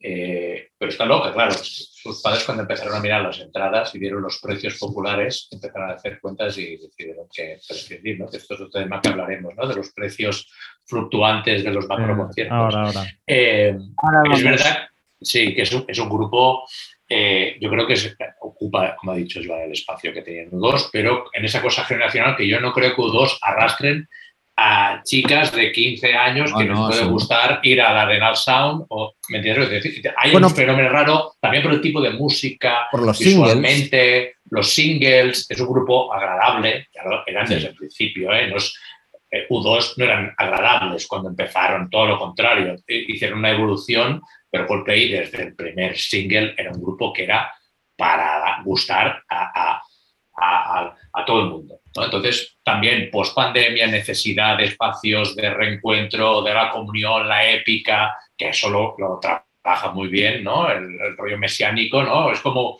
es como si fuera una, un punto de encuentro ya casi de decir, eh, lo hemos pasado mal durante dos años, vamos a congregarnos este grupo que nos da todo buena esperanza y melodías bonitas. Y a ver si no, no se entiende tampoco. En las redes. Cuatro noches, claro.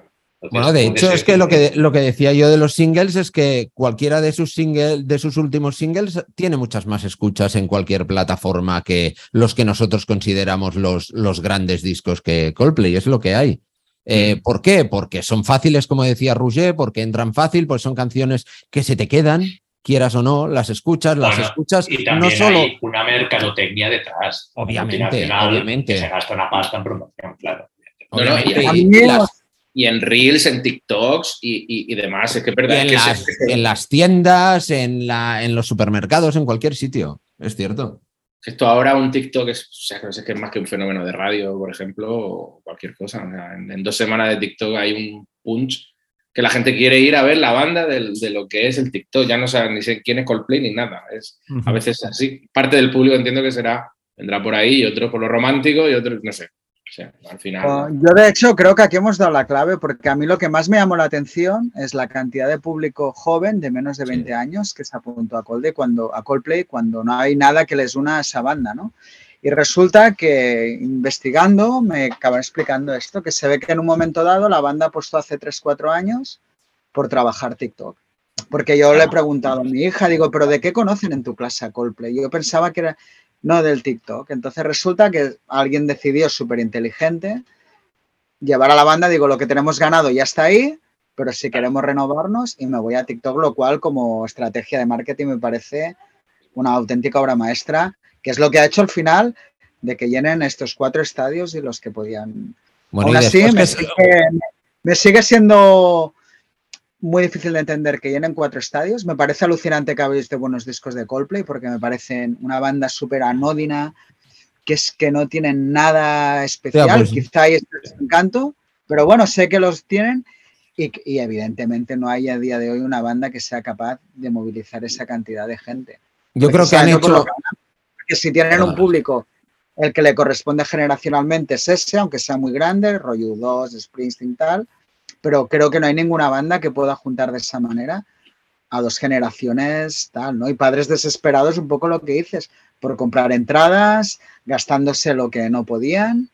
Eh, bueno, es todo un tema muy curioso lo que ha generado esta banda. No sé, Jordi, tú.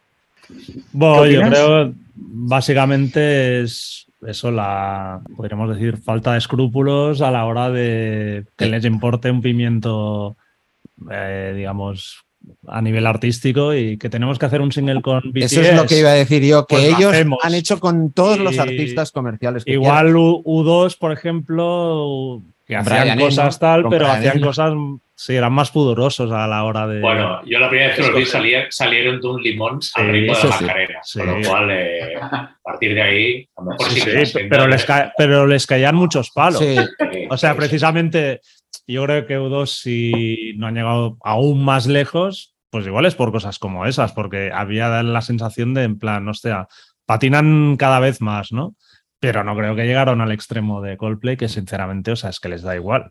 O sea, sí, estoy seguro que si para vender esos cuatro estadios tienen que salir en el hormiguero haciendo el pino, salen. O sea, lo que les mola es eso, ser la banda más grande. Los conciertos en Londres, los conciertos en Londres han sacado allí a todo Dios invitado, a presentadores de televisión, a todo Dios. Que nosotros si lo viéramos, por ejemplo, en una banda española, estaríamos horrorizados. Imagínate precisamente que, eso, ir a ver un concierto que ocurra eso, pues allí es algo. Ellos lo que dice Jordi, yo creo que en ese sentido no han tenido nada de, escrúpulos. Y debo decir una cosa en contra. A que esto lo llevan haciendo los artistas mainstream urbanos de toda la puta vida y nadie se arrosca las vertes. O sea, tú ves a Kanye West, bueno, por decir un nombre y pues ya está, se ha llevado. Pero no lo estoy diciendo en contra, ¿eh? yo precisamente lo digo en el sentido de que, bueno, un jugador Después también debo decir que aunque no los vi en el, en el estadio, la, la última gira, a mí es un grupo que en directo me parece que eran buenos.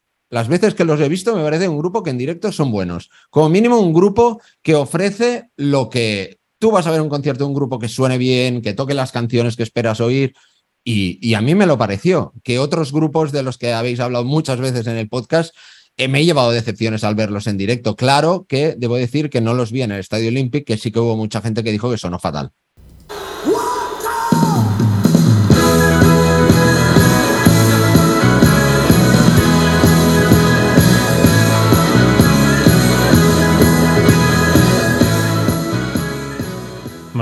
Vamos a dejar a Coldplay, que ya les hemos dedicado demasiado. Vamos a hablar de un tema que ya se ha apuntado ahora, que es el de, bueno, un poco oferta-demanda. Y una de las polémicas más acusadas este verano ha sido el precio de las entradas para la gira americana de, de Bruce Springsteen.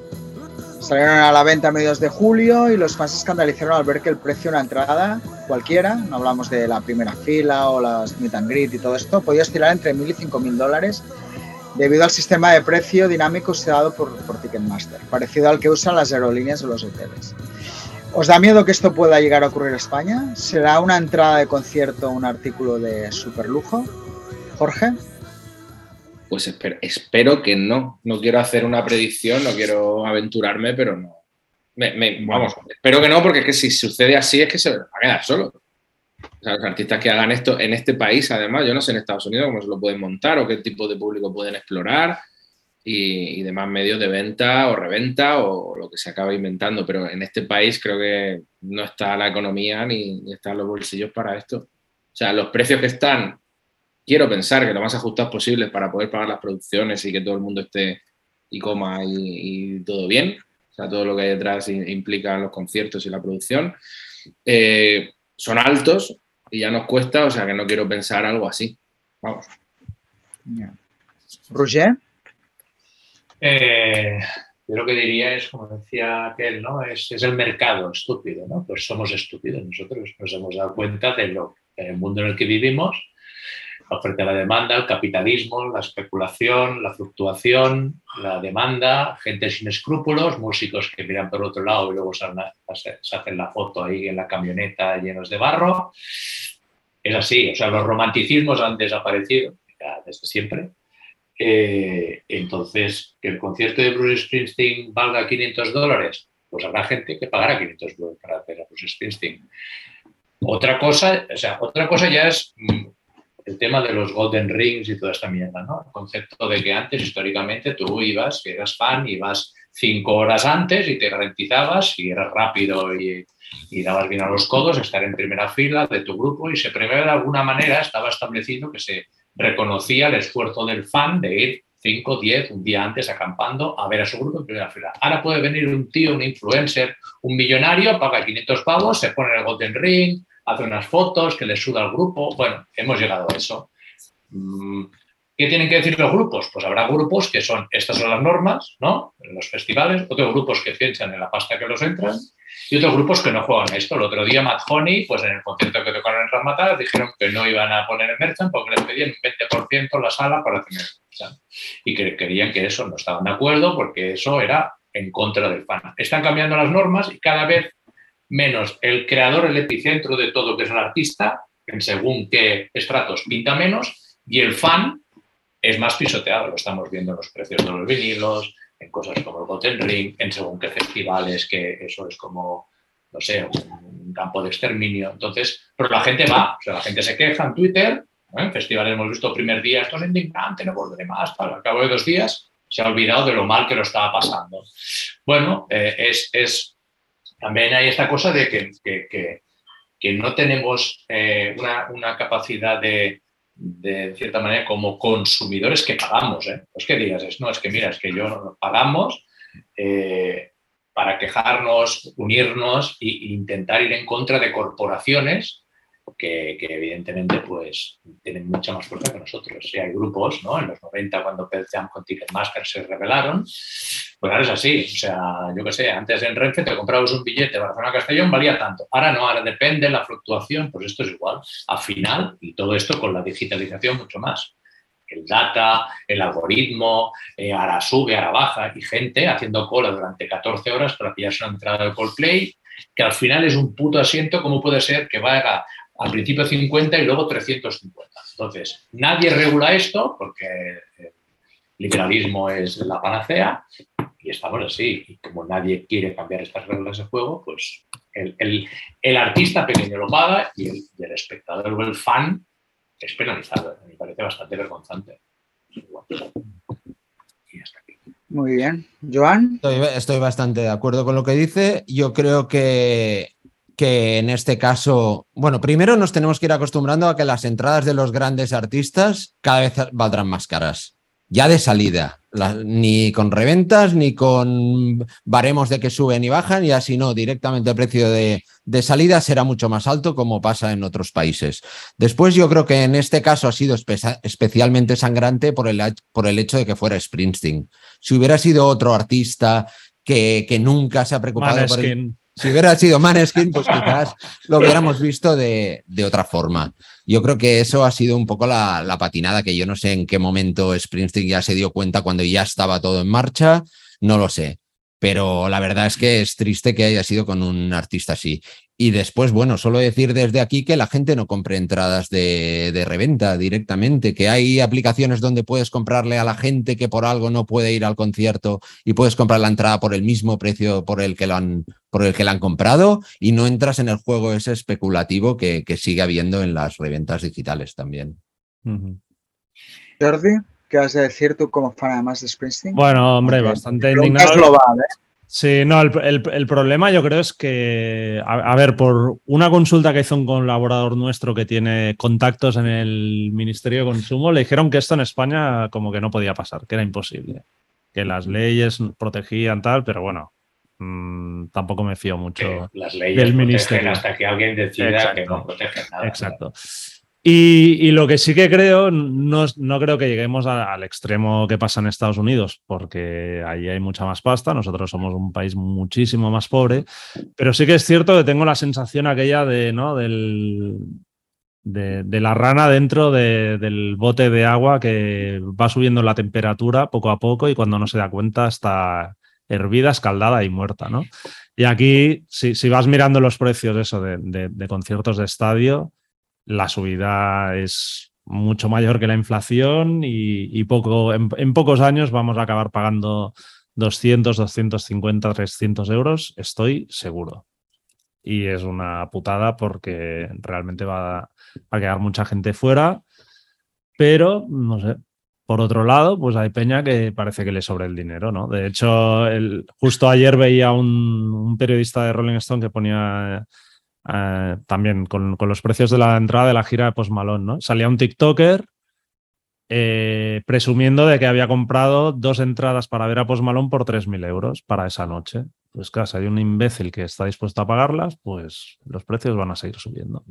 Bueno, el problema de todo esto es que esto lo que hace es como el capitalismo en sí, una clase privilegiada con sus destinos y luego pues una clase baja que ni puede montarse conciertos porque las salas desaparecerán, ni puede salir de gira porque nadie quiere. Claro, entonces, bueno, vamos, vamos a eso, vamos a, esos festines para quien pueda pagárselos. Las promotoras o los managers ya les va bien porque siempre habrá gente, ¿no? Puede hacer giras por Abu Dhabi, que habrá millonarios que vayan a pagar. Entonces, pero bueno, hay un artículo en New Statesman que salió en julio que dice eso, corporate culture is ruining light music y esto es lo que va, va a pasar. O sea, final la gente no...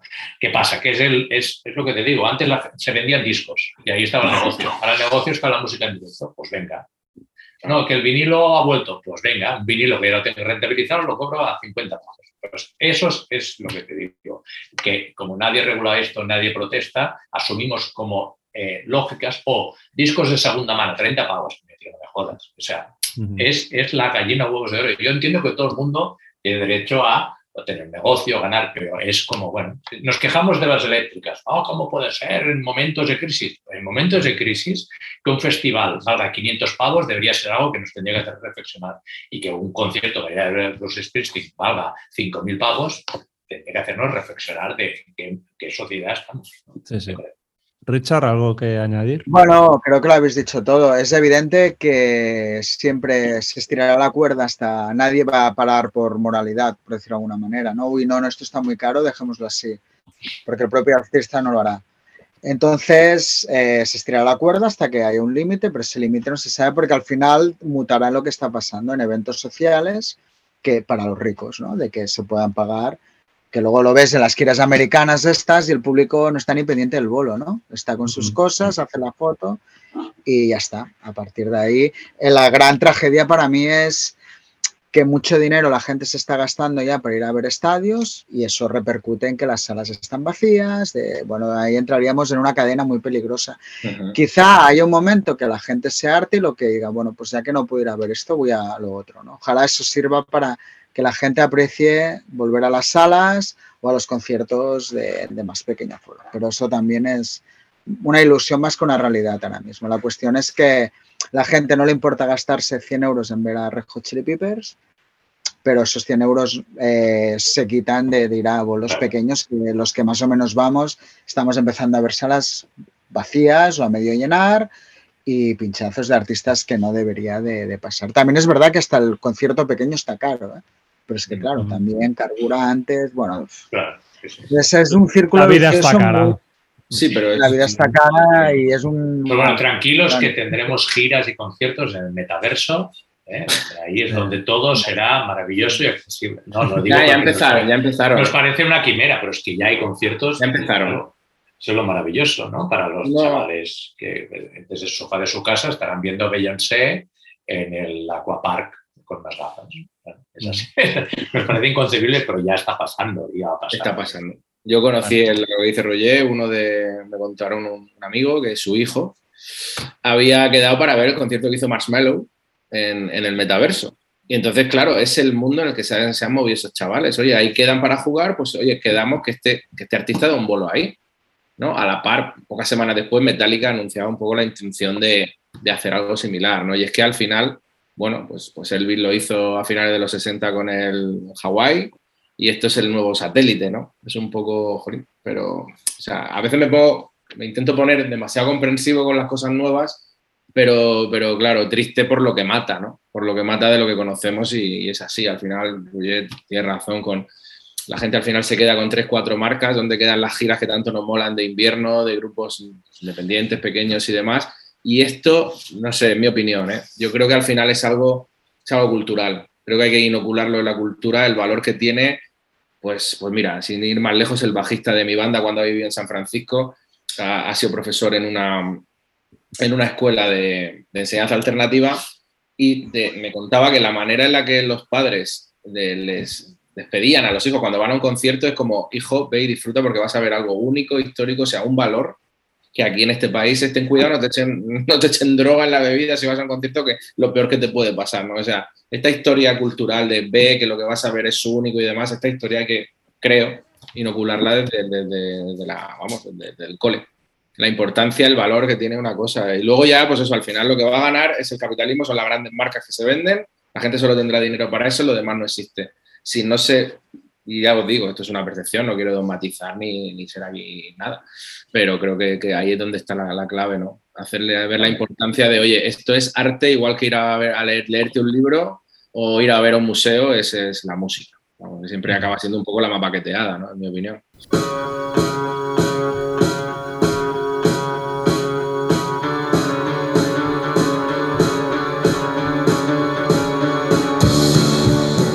Hablando de cultura, hablemos de la cultura de la cancelación, porque otra noticia bastante espinosa fue la de que tenía a Win Butler de Arcade Fire como protagonista.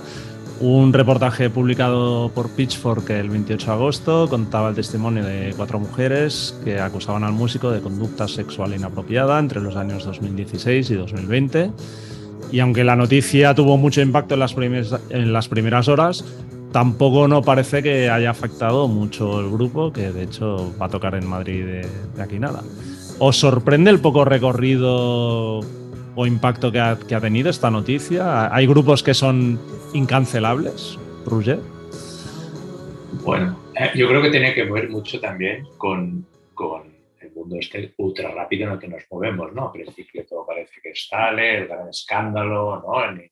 en Twitter, ¿no? La gente movilizándose, como puede ser, luego se diluye. También yo creo, es un poco triste, es verdad, eh, aunque es un tema complicado y hay que ir con cuidado con lo que se dice para que no nos cancelen. También aquí estamos eh, cinco hombres hablando de temas eh, complejos, ¿no? Pero creo que realmente lo que pasa es que ya no nos sorprende tanto que pasen estas cosas. A lo mejor es lo triste, ¿eh? que cada dos por tres hay alguien que se ha propasado a no sé qué, y ya se ha como normalizado. Es evidente que hay grados, por ejemplo, el tío de neurosis que ha estado maltratando a su familia y tal, a lo mejor es un caso extremo. Aquí yo me leí el artículo, que era largo, intenso y tal. Bueno, eh, ¿qué hacemos? Es decir, claro, es, jodido, porque yo siempre pienso en estos casos, cuando son casos como este en el que yo leí oye, la versión de una de cuatro chicas y la versión de él que reconoce, claro, es dónde pones las fronteras, cuándo decides el grado de cancelación. Él reconoce parte de las cosas, es el testimonio de unas mujeres contra un hombre. Mm, la vida en la carretera, los estados mentales, es jodido. No sé qué hacemos, lo cancelamos a la hoguera, que no haga nada más y se, se queda ahí el debate. Lo cancelamos, desaparece en Arcade Fire y no hay posibilidad de que haya un diálogo alrededor de eso, que Wim Butler pueda hablar, puede hablar con las personas que se han sentido de alguna manera. Si no, lo que pasa es que se queda en un titular, no se hace ningún aprendizaje más allá de la cancelación. Y con esto de todo tan rápido, si es verdad, los primeros días parecía el fin de Arcade Fire y ahí sigue. Entonces, mm. es un tema complejo. El tema en sí y también el entorno digital ultra rápido en el que nos movemos. Ahora es un titular, mañana habrá otra noticia. Lo vemos no solo en esto. Hoy está mirando la guerra de Ucrania, el bombardeo al lado de la, de la central nuclear. Hoy en el Telenoticias ocupaba después de un robatorio de una yaya no sé dónde. Bueno, pues esto que hace unos, meses era el fin del mundo, ahora pues, pues con esto un poco igual. Mm. Joan. Sí, estoy bastante de acuerdo con Roger. Yo creo que también tiene que ver el hecho de que de, de, lo que se está denunciando. También me leí el artículo que no recuerdo ni la mitad, pero me lo leí también, que si no recuerdo mal me lo pasaste tú, Jordi. Eh, y se habla eso de conducta sexual inapropiada. Si hubiera habido abuso sexual, yo creo que hubiera sido un poco diferente. Entonces, también creo que juega mucho a favor que, el grupo tampoco no se ha puesto directamente, no se ha posicionado directamente como contra Wimbalder, como, pero este tío que ha hecho, que eso pasa en muchos casos. Y Pero el hermano había dejado el grupo. Sí, el hermano, eso es cierto, eso es cierto. eso es cierto. vete a saber. Eh, pero bueno, eso que yo creo que de alguna forma, bueno, está, se está, digamos que creo que se está librando por los pelos, más que otra cosa. Jorge.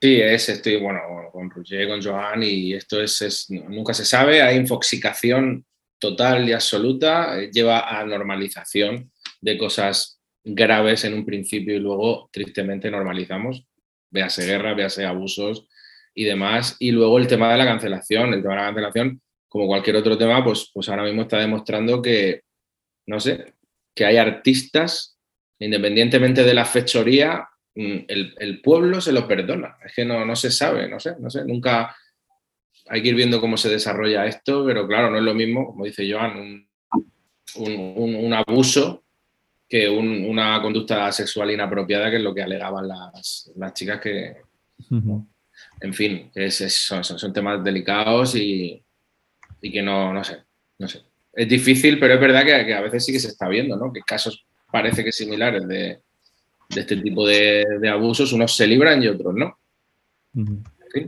Richard. Bueno, eh, creo que ha definido todo bastante bien a nivel de cómo se afronta la política de la cancelación, lo, complejo que es, lo delicado. El caso este no lo conozco muy bien. Y una pregunta, ¿eh? eh pero este no, o sea, ¿no está casado con la cantante? ¿O es, sí, Con lo cual, ahí también... La mujer salió a defenderlo, de hecho. Exacto. Ah, y la mujer suele defenderlo, vale. Bueno, no tengo más, o sea, creo que se ha hecho todo. El caso en sí no me he leído el artículo, tal. Eh, bueno. Yo lo que creo que eh, lo que han hecho, o sea, mal, pero lo han hecho bien, es de patada para adelante. Seguimos con la gira, no decimos, ¿sabes? Como si no hubiera pasado nada. Y lo que decía un poco Roger, como sabemos que la información pues ahora va a velocidad ultrasónica de un día estás arriba y al día siguiente ya te has olvidado de lo que ha pasado el día antes, pues se han aprovechado un poco de eso, ¿no? Entonces ellos han seguido la gira, tira para adelante y ya está. Y, como decimos aquí, que día pasa año en ¿no? O sea, Que si me tienen que cancelar, ya me cancelarán, pero yo de momento tiro para adelante, que al final también es como una. Pero tú hubieras, o sea, ¿cuál, ¿cuál crees que hubiera sido la actitud correcta, Jordi, del grupo entonces? No lo sé porque yo no sé lo que eso se...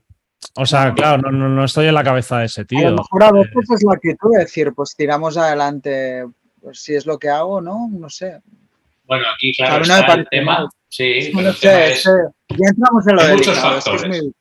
hay, muchos factores, evidentemente, el grupo a lo mejor ha querido apoyar a su, a su líder en plan, oye, pues sabemos pues bueno, que a lo mejor has tenido momentos en tu vida que has hecho cosas de las que no tal, nadie se siente orgulloso. También pienso que de 15 años de, digo, eh, y a lo mejor es abrir un melón y me meto en un jardín, pero 15 años, o ¿cuántos llevan? ¿15? ¿20 años? Ah. Han salido cuatro, este hombre, esto seguro que lo ha hecho millones de veces con mujeres que seguramente han accedido a eso. Entonces, claro, es lo que vengo a decir, ¿eh? que es complicado y que es una cultura clásica de la música en directo de los backstage que hay que romper. Acordamos de lo de Barger Records que pasó, que fue como un pum, y eso sí que acabó porque ahí había cosas muy heavy. ¿no? Entonces, claro, ahí es la interpretación de dos personas, una que se siente de una manera, el otro que lo percibe de otra, el grupo la apoya porque reconoce las flaquezas de la persona, su mujer también la apoya porque tal. Mm, él, en cierta manera, dice que lo vivió de otra manera, no está diciendo esas mujeres me quieren, sino que asume. No sé, al final, evidentemente, hay una maquinaria detrás, es complicado.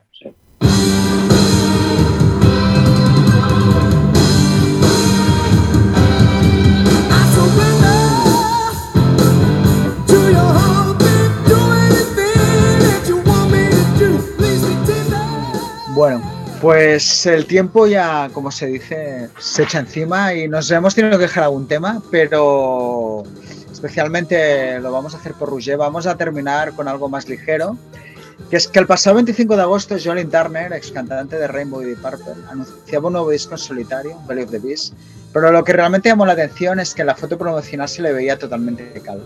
Según ha contado, sufría alopecia desde los 3 años y desde los 14 empezó, empezó a usar peluca. Pero hasta ahora con 71 años no se había atrevido a mostrar su imagen natural. ¿Cómo lleváis vosotros la caída del pelo? Y entendéis que haya tardado tanto. Eh, es tu momento del podcast. Sé que has estado aquí aguantando esto por, por hablar de no. Turner, tu artista favorito, quizá. Hombre, yo lo, grande es que el, el, haberse atrevido él a dar el paso este me ha hecho descubrirle a él. O sea que ya tiene un seguidor por ese acto de valentía. Yo, como podéis comprobar por, por mi frente, eh, el tema del pelo, pues claro, el paso de los años va jugando, va jugando Mella en mí, ¿no? Eh, haciendo Yo en su ¿Y cómo lo llevas? Es importante. Bueno, en su momento me hice un tratamiento de unos una cosa que me metía en un producto porque se suponía que iba a fortalecer mi, pelo. Me gasté como unos mil pavos y no ha servido para, nada. Con lo cual yo ya he aceptado que parte de mi carisma es tener esta frente que puede escribir ser Quijote en ella. Eh, entonces, yo es verdad que Hombre, pues me parece que es alguien como él, que desde los 14, ¿no? que, sufre eso, entendiendo que en el mundo de, no en el mundo del heavy, porque cuando era, bueno, a lo mejor cuando tenía 14 años ya era heavy y quería resumir melena y hacer headbanging en los conciertos, ¿no? Pero creo que dar este paso en el contexto de hoy en día donde eh, la gente, en principio, debería abrazar estas, bueno, las condiciones distintas de las personas, creo, espero que haya encontrado eh, el, el, abrazo cálido en su calva de los fans del, del, del, heavy, del metal. Eso es lo que me gustaría pensar, que el heavy no es violencia y es todo amor para la gente que sufre de alopecia. Muy bien, muy bonito el discurso y conmovedor. Joan, ¿estás en la línea? ¿Problemas de alopecia? Eh, no, yo, yo canas desde hace muchos años. Yo tengo mucho pelo, pero muchas canas. Eh, a ver, a mí lo que me, sorprendió, yo también cuando vi la fotografía dije, hostia, nos la ha estado colando con las pelucas. Pero claro, yo ya doy por hecho que hay muchos cantantes que cuando ya tienen, yo qué sé, pues a partir de, no sé, 50 años ya llevan peluca, ¿vale?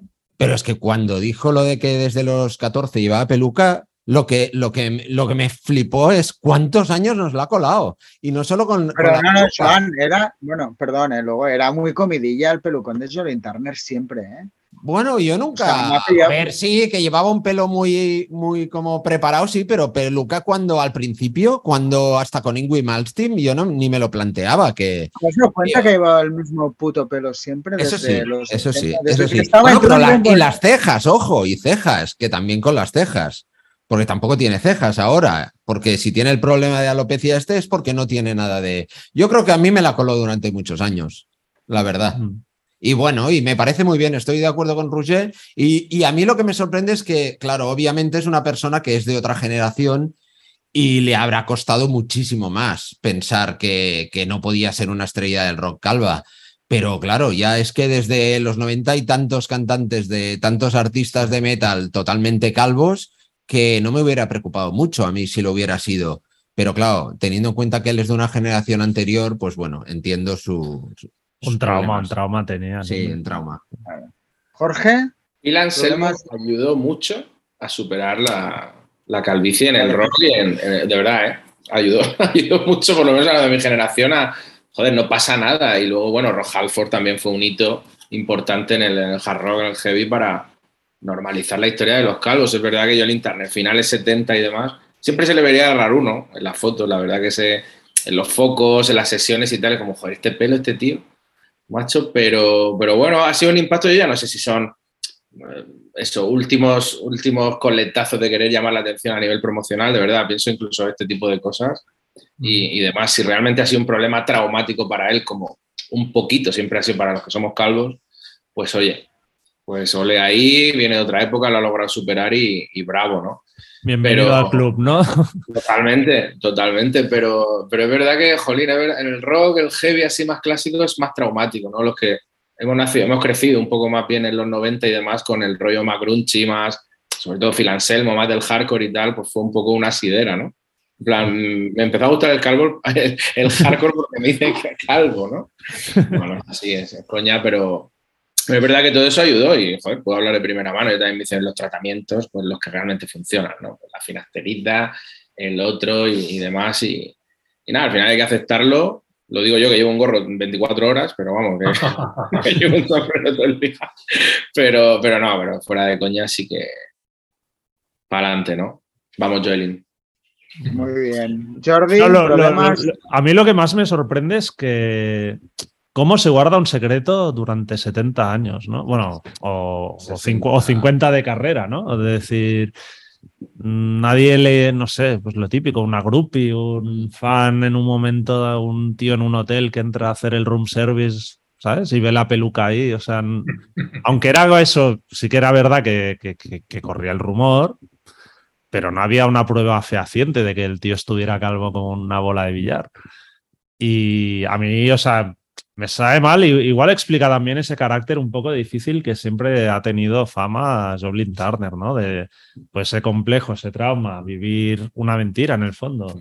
Durante 70 años, pues tiene que, que marcar, pero bueno, finalmente con 71 es que, vamos, mm, Yo creo que si, lo- si no, si no lo aceptas ahora, ¿cuándo lo vas a aceptar? Yo lo que sí que debo decir es que, o sea, mostrarse en las fotos calvo me parece muy bien. Lo que no acabo de entender es la, la serpiente alrededor, que al final, más que la, la fotografía de un cantante calvo, es la fotografía de una especie de, de mago, de ilusionista. de ilusionista, de, de bajo presupuesto, que es lo que no acabé de entender. No era necesario hacer Sí, ese tipo foto de es fotos. Es. Bueno, Richard. sí, no, la. O sea, yo creo lo que has dicho, Jordi, igual que se sabe que Paul Stanley lleva peluca, pero es que Paul Stanley, o sea, Johnny Turner no es lo suficientemente importante como para que genere un debate más allá de los círculos Ya, de pero bueno, No todo y que yo, o sea, personalmente es un tío que admiro, lo que ha hecho me gusta mucho, con especialmente los 80 con Rainbow, con Ingrid Malmsteen y Deep Purple y tal, pero, pero creo que esta es la historia, ¿no? Todo y que era como un secreto a voces. Me hizo mucha gracia dos cosas. Una, sí que hubo un apoyo unánime, Rouget. O sea, de hecho, Graham Bonnet, que era el que- a quien sustituyó en Rainbow, hizo como un post súper emocional. Me alegro de que lo hayas hecho, tal. O sea, que imagino que sí que para él debería ser algo muy, muy duro. ¿no? Y, y creo que tiene lógica que si en los 80 querías hacer carrera dentro del hard rock, no pudiera ser calvo. O sea, es que, no, pero Graham era- Bonnet- lleva el pelo corto, por ejemplo. Pero Graham Bonnet era una excepción, pero Graham Bonnet también es verdad que era, no era calvo, es que llevaba el pelo corto, que Sí, sí. Y, y Halford siempre Y venía de cantar. Lo que me ha hecho mucha No. gracia dentro de todo esto, más allá de la foto, que es espectacular, Sí. es que luego ha hecho conciertos con la peluca. O sea, no es que. Hostia, eso no lo sabía.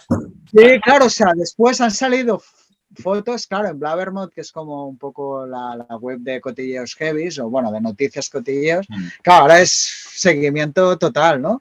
Y es que los bolos que ha hecho posterior los ha hecho con peluca. O sea, que ahora, que ahora el tío le dará la, le dará la vuelta y venderá la peluca en merchandising aún. Cuidado que hay un Se la en plan. No sé muy bien a qué viene todo esto, pero bueno, está, o sea, la historia del tío cuando la explica realmente, dices, joder, este tío lo ha tenido que pasar muy mal y lo puedo entender. Yo no tengo, gracias a Dios, problemas de alopecia, pero podría ser algo que cada uno tenemos nuestros complejos, ¿no? En alguna manera, pues Mm. igual para él Yo es... creo que en la sesión de fotos le pusieron la serpiente para que estuviera más acojonado por la serpiente que por el hecho de ir calvo. Entonces, claro, yo creo que en directo ya es, claro, si has estado toda la vida girando y, Claro. y en directo la seguridad que te da, pues oye, se vuelve el peluquín. Bueno, claro, yo creo que tiene que ver con esto, pero ya no tengo que esconder nada, Claro. ¿sabes? Por cierto, Rich, Puedo salir del concierto a saludar a los fans sin el peluquín. Bueno, yo creo que de debería vender en merchandising, ¿eh? Vender en merchandising en los bolos el peluquín. Aparte, 50 Explico años de garantía. O sea, 50 años de garantía en el merchant. O sea, menudo producto. O sea, joder. La, peli- la peluca es la misma desde que empezó y lo conocimos de los 80. O sea, la peluca, el corte de pelo no es Los, que los que, es los calvos que entren gratis en la gira. Calvos. ¿Has dejado muerto Sí. Richard con lo de Paul Stanley? No, no, no lo sabía ni lo había Sí, sospechado. y esto ya se sabe, pero que, bueno, Simmons sí, porque es está así como frito, el pelo frito. Pero, pero pero cuando ha salido a cantar, cuando el proyecto este de Soul, ya se ve que sí, del Soul, el pues, pelucón Kiss de escena es pelucón total. el de Kiss Pero sí. claro, ahí no lo puedes es un peinado diferente, pero como sale no, luego con, no sé, haciendo deporte en las redes y tal, y se nota el sudor y tal, que además todos los que somos calvos siempre miramos un poco eso de, cabrón, este, esa envidia de, joder, macho, no, es que no, es que no, no, no se le ve ni una entrada ni nada, ¿sabes? Que va a llegar hasta el final, ¿no? Siempre tienes esa cosa de, mm, ahí la envidia. De, Cuatro. to- de todas maneras, lo que veo más, más como lástima de alguna manera de, de este caso es que lo haya hecho con 71 años, que tampoco le quedará tanta carrera por delante, que si hubiera podido hacerlo hace, yo qué sé, 15, pues hubiera habido una buena etapa de su carrera en solitario. Lo prefería cuando era calvo, ¿no? Cuando no era Sí. calvo, claro, ya te genera ahí el- un cisma que y el ahora- frescor. Y el frescor que habría ganado en eso, vamos, tanto tiempo por ahí yendo fresco. Bueno, Por ahí cierto, Richard, a- ten- tengo un flash, que es que no sé si lo he soñado o es real. Tú y yo comimos una vez en el Frankfurt de Apolo con Jolene Turner. Hostia. Comimos una paella con Russell, ¿no? Allen era el cantante de No. Sí, sí, en plan sí. sí. fricosos frikis, ¿eh? No, no, yo nunca me he comido un Frankfurt contigo y yo en el bar del Apolo. Ojalá, ojalá. Pero Jordi, ¿has soñado eso? Hablemos de ese sueño porque No sé, creo que es- está abriendo una vena interesante. O sea, Jordi sueña que ha comido un Frankfurt con Jordi Con, Turner. con- con peluca, ¿eh? Jolene Turner. Hombre, Hostia, es que me suena mucho. no, pues no, no, no. O sea, he entrevistado a Jolene Turner un par de veces, ¿eh? Y tal, pero. y no puede ser que después de la Si entrevista. fuéramos a comer un Frankfurt, hostia. Yo eh. creo que tiene una entrevista al peluquero, ¿eh? Hombre, No, yo creo que me acordaría, ¿no? Y el Hostia, sueño continúa que devolvió la comida porque se le cayó un, tenía un pelo en la comida. Eh, no sé, No, bueno. aparte no, re- no recuerdo haber visto a Jolene Turner en Apolo. Es más Rad, lo que era Mephisto, tal, además, ¿no? O sea, Que no tengo nada no sé. con- Bueno, Ojalá. queda la duda en el aire. Ah, sería interesante. Aparte viene de familia italiana, supongo que tampoco está muy bien visto ser calvo, ¿no? Este rollo... Hombría, Bueno, lo tengo- claro. Lo tenía todo en contra, tío. En los de Nueva York de los 70, ser calvo, querer cantar Claro. hard rock...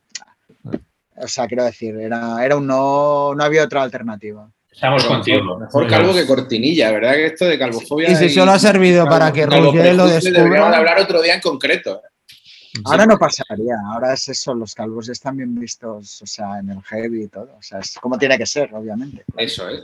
Bueno, vamos a, a dejarlo aquí. Y nada, Sí. muchísimas gracias a los tres por, Sí, ha sido genial, ¿eh? por vuestro tiempo. Y nada. Voy a escuchar el último disco. Voy a empezar por el último. Porque es que ahora es cuando se muestra realmente lo claro, lo que, ha cantado ahora. The Real Joe, Real Joe. Muy bien. pues venga, muchísimas gracias. Hasta luego. Un abrazo.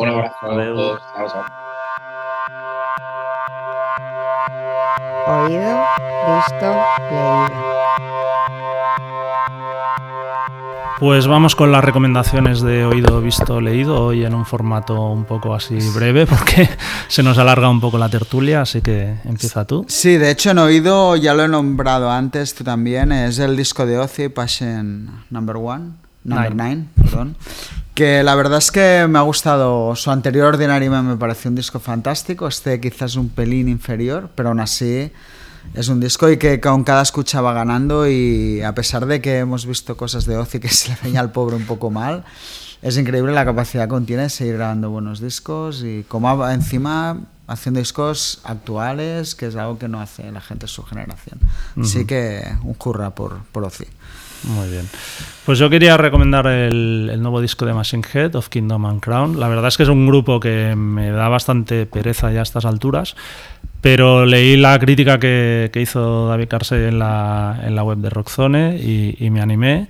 Y me ha sorprendido para bien. Es el primero que graban con la nueva formación, con Bob de Decapitated como guitarrista. Y eso es un disco que yo creo recupera a los, a los mejores Machine Head, con ese punto entre caña, thrash metal, groove metal, un punto progresivo y épico, pero muy bien resuelto, así que también recomiendo el disco. Muy bien. De visto, eh, voy a hablar, bueno, la serie de los Pistols, Pistol, que ya me la he visto, me ha gustado, eh, más incluso lo que esperaba todo y que ya las críticas no eran malas, o sea, que, que, una historia, una serie explicando la historia de los Pistols o un poco la primera parte, digamos, porque solo basta que se separan, podría ser un desastre. Y no lo es, o sea, que nadie piense porque es de Disney que es mojigata, o sea, todo lo que uno espera de sexo, drogas y rock and roll, por decirlo de alguna manera, está ahí. Y no sé, me, me, lo he pasado muy bien y creo que, que quien la ha hecho sabe dónde se metía. Y, mm. bueno. Pues Danny Boyle, ¿no? El, sí, director o sea, que, que, que, ya tenía un rollo. Que ya tenía un rollo, o sea, mm. se nota a todos los niveles que, que se sabe a lo que se juega y bien, muy bien. Muy bien. Yo he visto, quería comentar el concierto que habido un grupo francés que se llama Johnny Mafia. Eh, tocaron en el último Actitud Festival que se celebró hace un par de fines de semana en Vidrieras. Y había escuchado yo solo un par de, de canciones que tampoco me habían llamado mucho la atención. Pero hostia, fue el ver el grupo en directo y, flipé y creo que flipamos todas las personas que estábamos ahí porque no lo esperábamos. Es, un grupo de Sens, del sur de, París, y hacen un rollo, son como una mezcla entre Pixies, Nirvana, Weezer, Green Day, así un poco o muy alocados en, en directo, pero es que las canciones sonaban increíble, mucho mejor que la verdad en los dos discos que tienen. Pero vamos, que es un grupo que, me ha apetecido seguirles la pista y a ver si se acercan alguna vez más por aquí, porque de hecho esta era la primera actuación que, hacían en España en su carrera, así que, que Johnny Mafia Muy bien, estaremos sí, habrá que ya me has explicado ya como lo explicaste el otro día, así que mm. habrá que seguirlos. Y de leído, bueno, un poco este verano, como siempre hay más tiempo, se lee más, pero voy a leer, bueno, un libro que me ha, sido muy entretenido, que se llama Sin Defensa, que son unas memorias de Scottie Pippen. Pero bueno, se nota, ha salido muy a raíz de todo cuando hubo el último baile de la serie de Netflix, el descontento de Pippen. Y bueno, es muy, está muy bien escrito, o sea, realmente es un libro muy bien estructurado y que, o sea, pues se cabalga muy bien, por decirlo de alguna manera, o sea, el libro camina muy bien. Sí que es cierto que creo que en algún momento piensa que es mejor de lo que ha sido, que ha sido muy bueno, pero como casi que sin él no se hubieran ganado los anillos. Tampoco es que sea un gran fan de Jordan a nivel bueno, personal y creo que como jugador también un poco está ahí la duda, ¿no? Entre si realmente Jordan lo consiguió porque tuvo equipo, entonces Pippen cree que su aportación particular y el equipo es mucho mayor. Bueno, está ahí, pero está muy bien explicado todo, las interioridades y sí que veo a Pippen un poco un hombre resentido con la vida, también ha tenido una infancia que lo explica en el libro que para no estar resentido con la vida, ¿sabes? O sea, que a veces se juntan un poco todas, todas las cosas. Pero es súper entretenido de leer. Muy bien. Pues yo de leído voy a recomendar el libro Aquí vivía yo de Joan Vic, que ha publicado libros del CAO. Eh, Joan fue miembro de la organización del FIP, del Festival Internacional de Benicassim, durante 25 años y en este libro recoge un poco pues la experiencia acumulada en todo este tiempo. No es un libro que, que, vaya como por orden cronológico, sino que los capítulos pues van adelante y atrás explicando anécdotas. Y bueno, yo creo que cualquier persona que haya asistido a, al FIP especialmente, pero en general a cualquier festival, lo encontrará interesante porque se, encuentran, ay, se cuentan muchas cosas de esas que, que no se ven desde el público, pero que ocurren en, en los backstage, en las oficinas, y, y, la verdad es que está, está muy bien. Perfecto. Pues lo dejamos aquí. Muy bien, hasta la semana que viene.